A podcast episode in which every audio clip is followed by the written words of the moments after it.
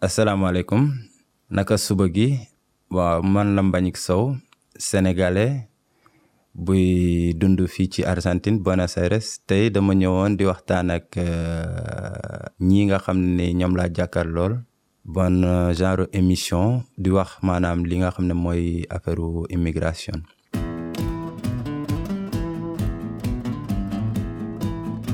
El pasaje es el inicio y es el viaje. Es el tránsito.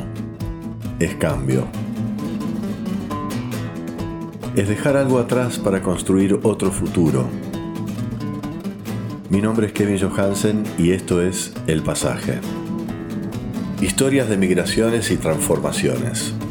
Un podcast presentado por la OIM Argentina. Te damos la bienvenida.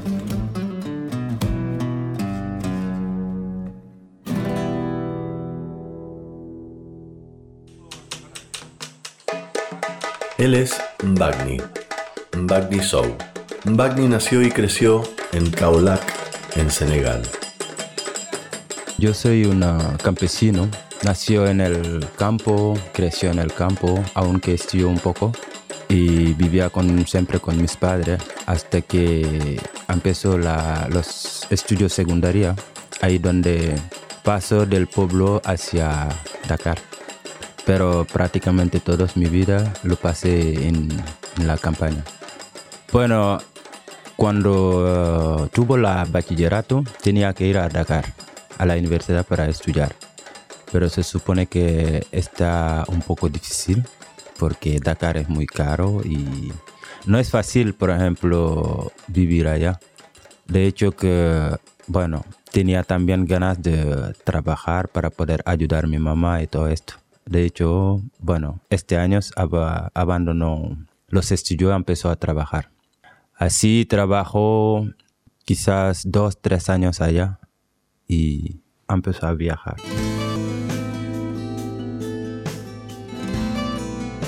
Cuando tenía 21 años, Sou decidió que quería ayudar a su familia y pensó que la mejor forma de hacerlo era viajando, migrando hacia otras latitudes en la que pudiera trabajar para lograrlo.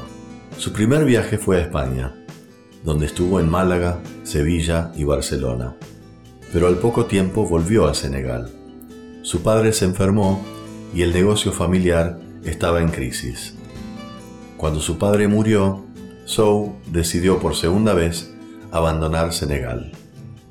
Pero esta vez, en 2015, su destino cambió y viajó a América Latina.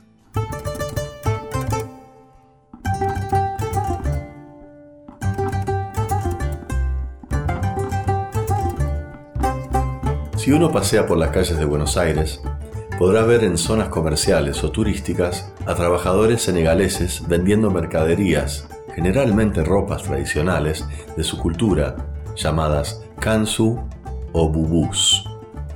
La migración senegalesa tiene una historia en Argentina, que se remonta, como muchas otras, a fines del siglo pasado.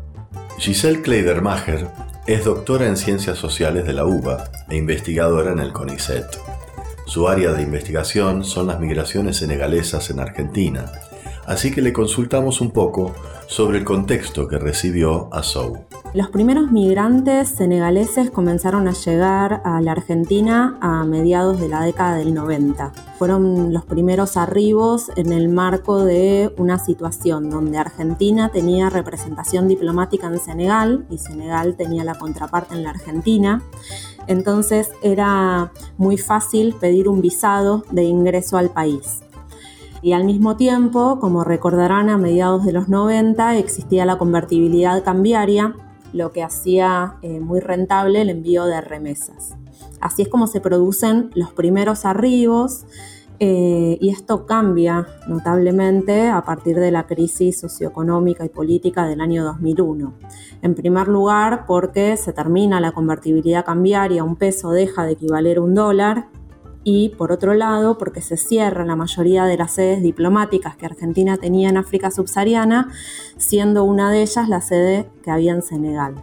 A partir de ese momento, para ingresar a la Argentina, aquellos que quieran venir al país deben viajar hasta Nigeria, donde está la sede diplomática más cercana, eh, pero eso implica para los senegaleses un viaje largo, peligroso, costoso, y es por ese motivo que muchos senegaleses deciden solicitar la visa de ingreso a Brasil, ya que hay una sede diplomática de la Embajada de Brasil en Dakar.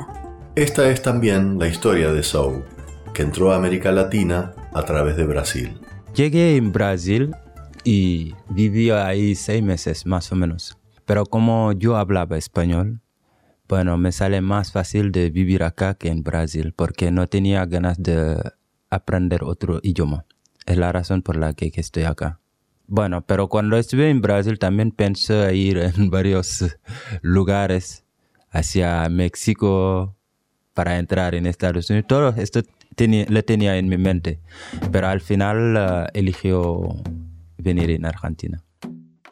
Sou aprendió español en la escuela y más tarde en su estancia en España, pero sus lenguas son Wolof y francés.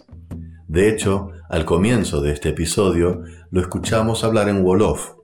En Senegal hay 16 etnias sobre aproximadamente 16 millones de habitantes y Wolof es una etnia además de ser la lengua más hablada. La etnia Wolof representa el 40% de la población total y su religión preponderante es el Islam.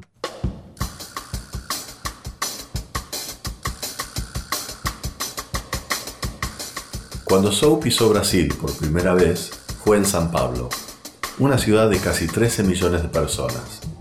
Fue la primera vez que veía una cosa así, pero al mismo tiempo encontró algunos parecidos con su propia cultura. Bueno, la cultura latinoamericana, por ejemplo, está un poco parecido a la cultura africana. Tienen una similitud, no es, no es eh, totalmente la misma, pero tienen una similitud un poco.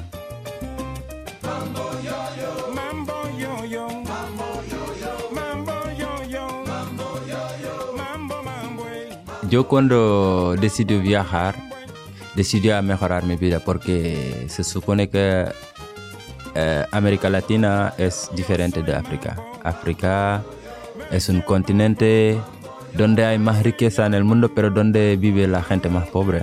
Eso es un contraste, es un paradoxo, porque hay um, muchas razones con lo cual puede explicar que por eso África es así. Pero bueno, por lo menos América Latina tienen lo que se llama la base, ¿entiendes? Y África todavía no hemos llegado a esta base. Esa es la diferencia. Eh, mucho más organizado también acá. Y finalmente, Sou llegó a Buenos Aires. Se fue a vivir con amigos de unas personas que había conocido en San Pablo. Su primer trabajo fue en construcción, pero mientras trabajaba en una obra, presenció la muerte de otro obrero, tras sufrir una caída. La situación le provocó un shock tan fuerte que lo llevó a cambiar de trabajo. Y como les pasa a muchos otros migrantes senegaleses en Argentina, no le quedó otra opción que trabajar en venta ambulante, a pesar de saber los riesgos a los que se enfrentaba por la persistente violencia policial hacia estos trabajadores. Lo sabía, pero a veces se como las cosas salen como una selección natural donde hay que adaptarse si no quiere desaparecer, porque yo no puedo estar aquí sin trabajo, sin nada. ¿De qué voy a vivir? Aunque no me gusta o sé el riesgo que estoy corriendo, estoy obligado a hacerlo. Lo de la venta es aleatorio. Tú puedes venir un día, vender mucho, otro día poco, otro día nada. Entonces tú no puedes definir que, bueno, yo voy a tener este, este, no. En la venta no se puede calcular. Solamente depende de la suerte, no sé, o algo así. Pero yo me acuerdo que a veces estoy en la calle durante todo el día y no puedo vender nada. A veces me pasa.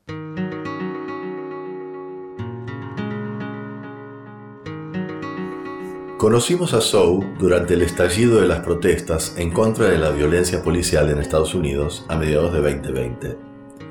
Por esos días, los medios no paraban de publicar noticias sobre el racismo, Pero muchos movimientos comenzaron a hablar de su invisibilización en Argentina. Mira, esta situación es muy eh, complicado.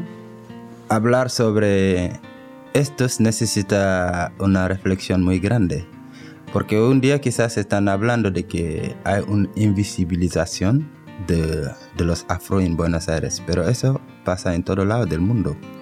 Acuérdate que en Estados Unidos hoy un día hay cosas que está pasando.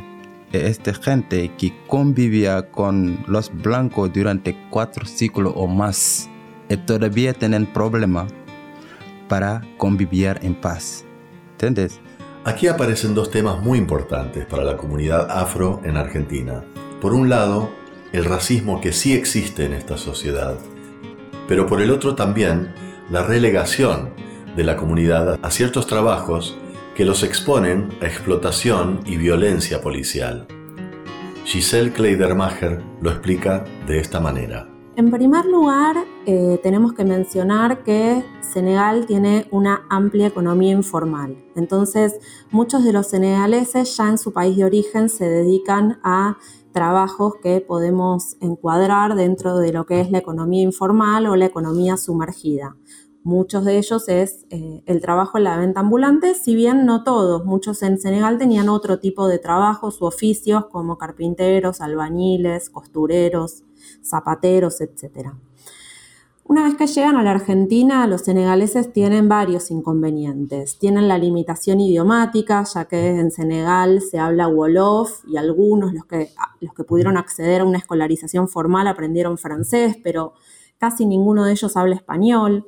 El segundo gran obstáculo es la documentación. Cuando llegan a la Argentina lo hacen de manera irregular, cruzando las fronteras por Brasil. Entonces no tienen el sellado de ingreso al país y tampoco la legislación migratoria argentina tiene establecido criterios para que ellos puedan regularizarse. Entonces lo que prima es la irregularidad migratoria. Si bien en el 2013 hubo un plan de regularización especial para senegaleses y dominicanos, no pudieron hacerlo todos y además muchos llegaron con posterioridad al 2013. Y el tercer problema es la falta de capital económico para invertir. Ellos vienen con muy pequeño capital o prácticamente ningún capital, entonces la compra de estos productos para la venta ambulante no requiere un gran capital para invertir y eh, facilita de alguna manera la inserción. Y finalmente un cuarto factor que hay que tener en cuenta son las redes comunitarias, las redes de la comunidad que existen en cualquier comunidad migratoria en donde, eh, bueno, aquel que llega en general se inserta económicamente donde lo han hecho la mayoría de los compatriotas que llegaron con anterioridad. Eh, de esta manera se va armando este tipo de circuitos comerciales y gran parte de ellos se prestan la mercadería, eh, prestan, bueno, ese pequeño capital para invertir para comenzar con la actividad.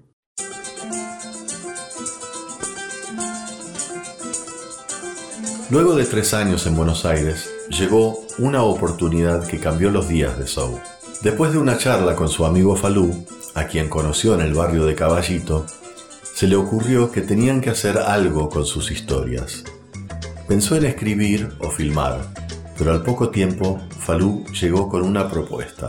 Había encontrado un aviso en Facebook de una directora teatral que buscaba migrantes senegaleses para protagonizar un biodrama. Quedaron seleccionados, ensayaron y estrenaron la obra. Fue muy raro, muy difícil. Muy raro porque yo no soy artista, no soy, ¿cómo se dice? No soy actriz, no soy actor ni nada. Pero bueno, me di cuenta al final que con el tiempo todo eso depende de la acostumbrarse, de, porque al final es como estar aquí, hablar con amigos o algo así, así. Pero al principio me costaba mucho. Ah, para mí mi historia no tiene importancia, como la historia de cualquier persona. La única cosa que sé es que yo soy una persona que tiene una necesidad de salir mi país para buscar la vida por ahí y le hizo. Y creo que no es tan importante. En la obra, Sou y Falú cuentan historias de su vida cotidiana y de su experiencia como migrantes. Al terminar proponen al público un intercambio, quedarse en la sala y conversar.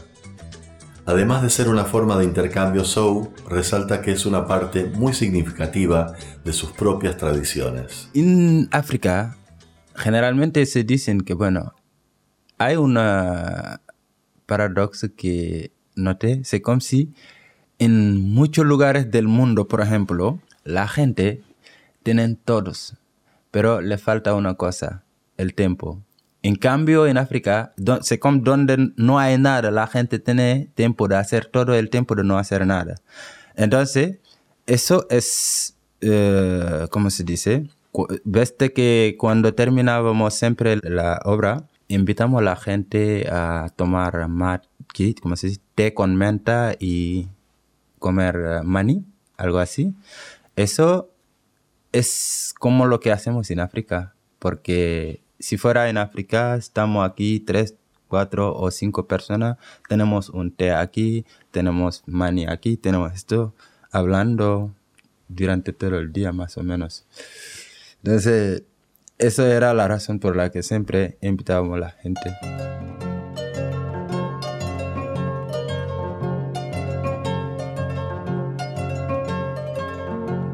Giselle Kleidermacher nos cuenta que las redes comunitarias son centrales en la vida de los migrantes senegaleses en Buenos Aires.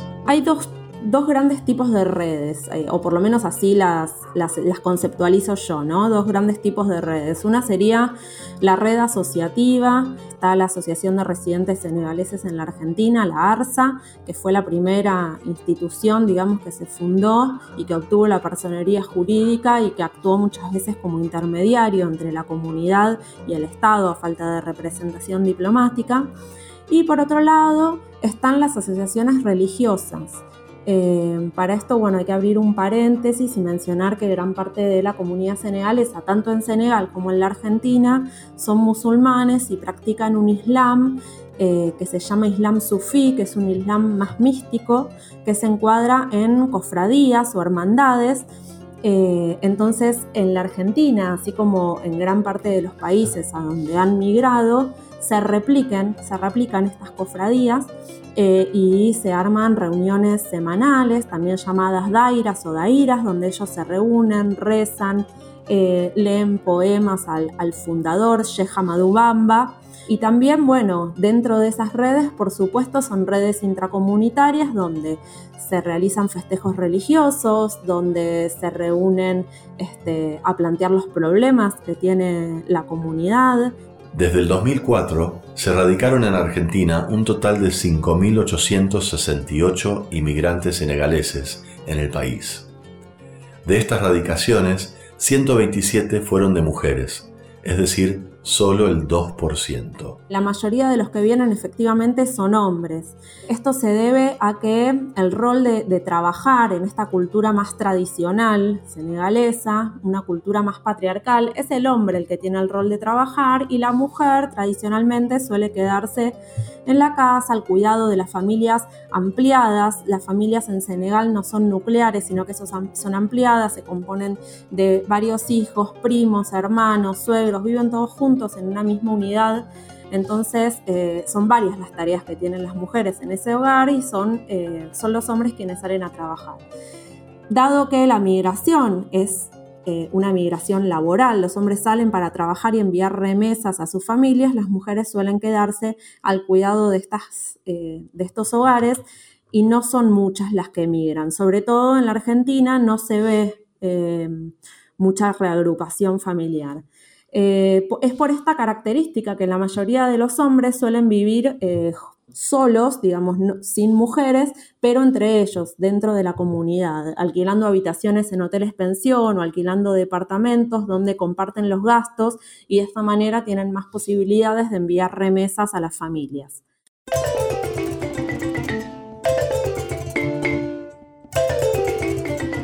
A pesar de los desafíos que Sou enfrentó desde el primer momento, el presente lo encuentra con muchos proyectos y desafíos en Buenos Aires. Y además eh, lo que más me encanta de acá es que tiene un nivel de educación muy alta. La gente son culta. Es una de las ciudades donde yo veo que en cada cuadra hay más de tres librerías. ah, me gustaría estudiar, lo que sea, porque a mí me encantaría saber cosas más, porque yo siempre digo que estudiar te libera.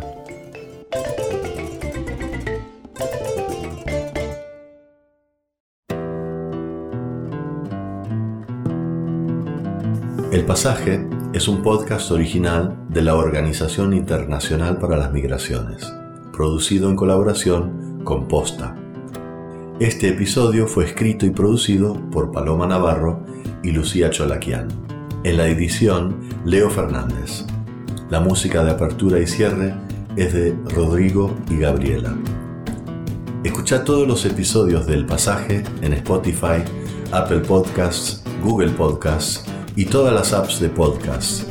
Mi nombre es Kevin Johansen. Hasta la próxima.